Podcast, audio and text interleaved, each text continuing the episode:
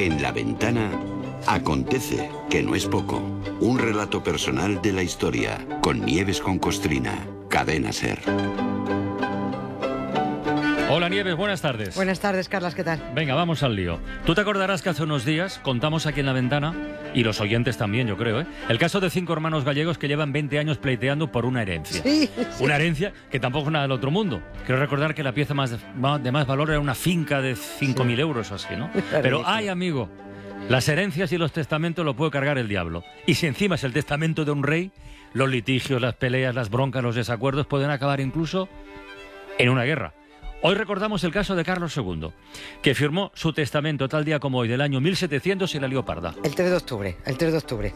Ah, es verdad que estamos así, sí. ya no sé, ya no sé, ya no sé ni en qué día vivo. Acuérdate que mañana vas a Zaragoza. Ya no mañana, sé ni en qué día vivo. Mañana vas a Vamos, Zaragoza. vamos. Carlos II. Sí, efectivamente, hoy hablamos de Carlos II, ese al que llamaron el hechizado. eh, pero al que un alumno de nueve años muy listo de Murcia, Sí, que creo que aquí hablaste con el profesor, Sí, sí. pues lo llamó tonto. Y al que yo llamo, yo lo llamo el piltrafa, habitualmente, pero a ver, como tiene un club de fans muy rancios que se sienten dolidos, en vez de piltrafa lo voy a llamar el pupas. Eso sí, Sí. bueno, eso no se puede discutir. ¿no? Claro, Pobre. claro, no, no, no. Bueno, pues si no les gusta el pitrafa, venga, por vosotros, el pupas, porque no le faltaba un perejil. De una enfermedad y él la tenía. Con Carlos II nos cebamos eh, un poquito el año pasado, contando en dos episodios cómo le hicieron creer que estaba embrujado y que por eso no podía tener hijos, cómo fueron sus dos mm, desastrosas bodas, sus matrimonios. Pero hoy vamos a su último mes de vida. Aquel octubre del año 1700, este pobre tico ya no se sujetaba de pie a sus, a sus... Solo tenía 38 años. Por eso el día 3 de octubre se decidió a firmar su testamento. Un testamento mm, del que estaba pendiente medio mundo, literalmente medio mundo, y que empezaba así. En el nombre de la Santísima Trinidad, Padre, Hijo y Espíritu Santo, tres personas distintas y un solo Dios verdadero, Sí, y de la gloriosísima Virgen María, Madre del Hijo y Verbo Eterno, y Señora nuestra, y de todos los santos de la corte celestial, yo, Don Carlos, por la gracia de Dios, rey de Castilla, de León, de Aragón, de las dos Sicilias, de Jerusalén y bla, bla, bla, bla, bla. Archiduque de Austria, duque de Borgoña, de Brabante, de Milán, de Atenas, más bla, bla, bla, bla. Conde de Flandes, del Tirol, de Barcelona, señor de Vizcaya y más bla, bla, bla, bla. Declaro ser mi sucesor al duque de Anjou hijo segundo del delfín, y como tal lo llamo a la sucesión de todos mis reinos y dominios, sin excepción de ninguna parte de ellos. Pues ya estaría liada, salió el gordo, todo para el Borbón.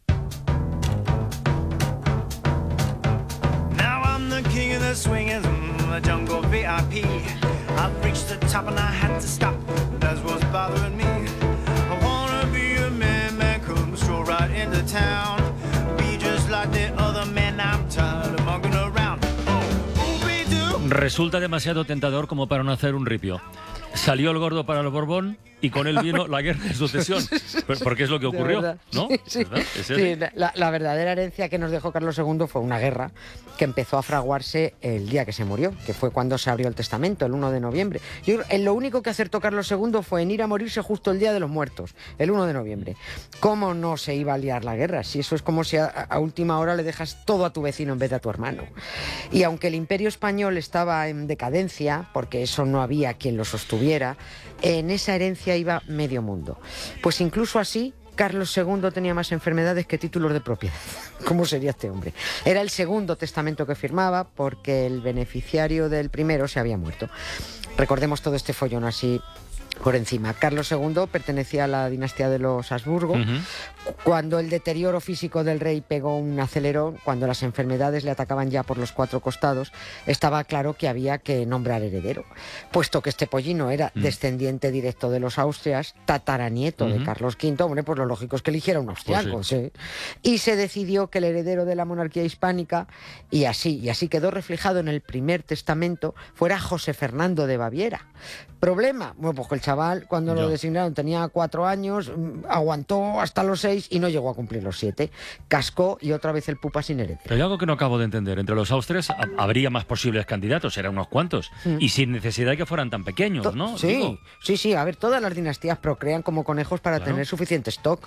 Eso no iba a ser un problema. Y, se, hombre, según los cálculos familiares, le tocaba heredar la monarquía al archiduque Carlos de, de Austria, que luego fue el que estuvo litigando.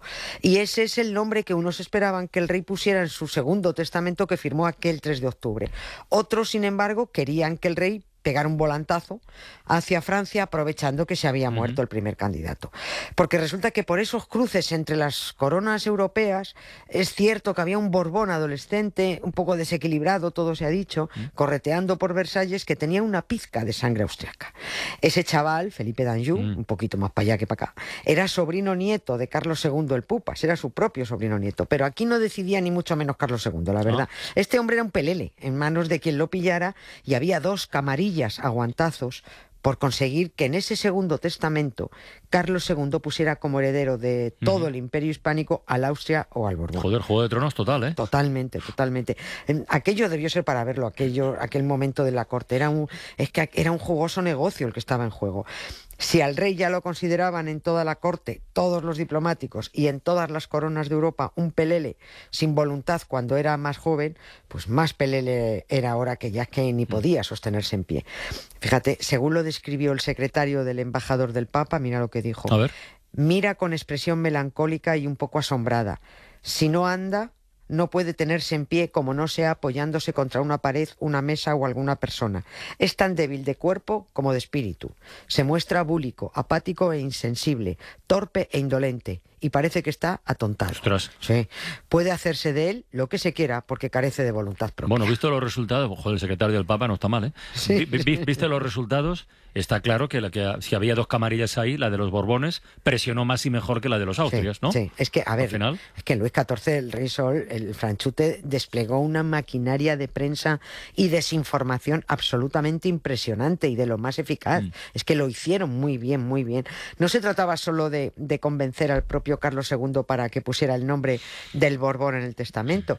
Es que había que conseguir adeptos en la corte para que ayudaran en el pressing. Mm, claro. Claro, eh, a, a la vez que se lanzaban fakes para desprestigiar a los austrias. Era una- un trabajo en dos direcciones. El último año de vida del, del Pupas, entre que se murió el primer candidato a heredero del, del primer testamento y se firmó el segundo, aquel año fue vertiginoso. Madrid era un nido de víboras. O sea, los Borbones iniciaron una campaña publicitaria cantando las excelencias de la eficaz Francia borbónica, vacilando del prestigio que tenía la corte del rey Sol en toda, en toda Europa, diciendo, mirad qué bien si tenéis un Borbón entre vosotros, ¿no? A la vez que decían de los austrias que eran, eran unos toscos, que eran unos altivos gobernantes, que rehuían el contacto con el pueblo, Bueno. que, bueno, a ver, ya ves tú, como si el repollo de Luis XIV saliera mucho de Versalles para tomarse unas cañas ahí con la plebe. Por supuesto, hubo sobornos también, se prometieron cargos y sobres en la corte de Madrid a todo aquel que influyera para que el rey nombrara al candidato francés. Pero ¿y los Austrias a todo esto? ¿No, no, no, no reaccionaron ante la campaña francesa? Un poco torpones, eran muy, torpones, sí. Los Habsburgo desde Austria contraatacaron torpemente. Mm. Primero porque no les entraba en la cabeza que el pavo de Carlos II no eligiera un austriaco de Ya. pura raza, de la propia y tradicional dinastía instalada en la monarquía hispánica desde el emperador Carlos V. ¿Cómo iba, cómo iba a elegir antes Mm. a un Borbón melífluo como el tal Felipín que tan pronto estaba como una moto como deprimido perdido? O sea, no podría, no- no- que no podrían entender que Carlos II entregara el imperio hispánico a, a Francia, además un país que tanto había humillado a España y que tantos territorios eh, eh, le había arrebatado. ¿no?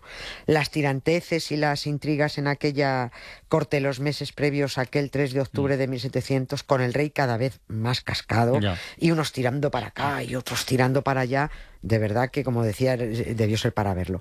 Aquello fue pues como ir como en los buenos tiempos de aquellas sesiones de investidura, que había que ir, ir andar buscando tránsfugas, repartiendo sobres, sobornos, prometiendo cargos. Te doy un sillón en el Consejo de Estado por 9.000 euros al mes, que vas a ver que no das eh, ni palo al agua. Se trataba de sumar apoyos como fuera, en lo que costara, porque el que se llevara el gato al agua se hacía con un trono que abarcaba muchísimo claro. territorio. o sea, y no repararon en gastos atrayéndose apoyos de las grandes familias y los, y los grandes hombres. El cardenal Portocarrero y los arzobispos de Toledo y Sevilla ahí untados y apoyando al francés, a Felipe d'Anjou. Los duques de Medinaceli, Leganés y, y el conde de Monterrey organizándose para apoyar la causa del archiduque Carlos de Austria. No, no. O sea, hubo dos bandos a, aguantados. Totalmente. Oye, y en ese mes, desde que se firma el testamento el 3 de octubre hasta que muere el 1 de noviembre, ¿no trascendió quién había sido el agraciado? Hasta donde yo sé, no. Hasta, no sé hasta dónde se guardaría el secreto, pero desde luego el sorpresón llegó el día de la apertura del testamento. La corte era un hervidero y tan pronto se oía que el rey se había decidido por nombrar al francés como al siguiente día se oía que el austriaco. En esos 30 últimos días la vida todo fue todo especulaciones, mientras el rey además el pobretico se iba por la pata Claro. para abajo. 200 deposiciones le contaron en pocos días. No comía y como dijo alguien solo le quedaba piel sobre los huesos. Pobre hombre, Sí, sí. Le metieron en la cama las momias de San Isidro y San Diego de Alcalá, a ver si hacían algo por él. Estaban los tres tan acartonados que ya no se diferenciaba uno de las otras. ¿A quién se le ocurre poner a reinar a una víctima de un caos de parentela, ¿no? Con la sangre disparatada? Que él fuera el pupas nos da igual. Lo que no nos da igual es la guerra que nos liaron entre unos y otros. Me voy con ganas de contar el motín de los gatos, pero no hay tiempo. Es una bronca que hubo en Madrid y que formó parte de la campaña de fake news de los Borbones contra los partidarios de los Austria, pero ya caerá. Hoy ya no, hoy otro no, día, Ya caerá, otro día. ya caerá. Hombre.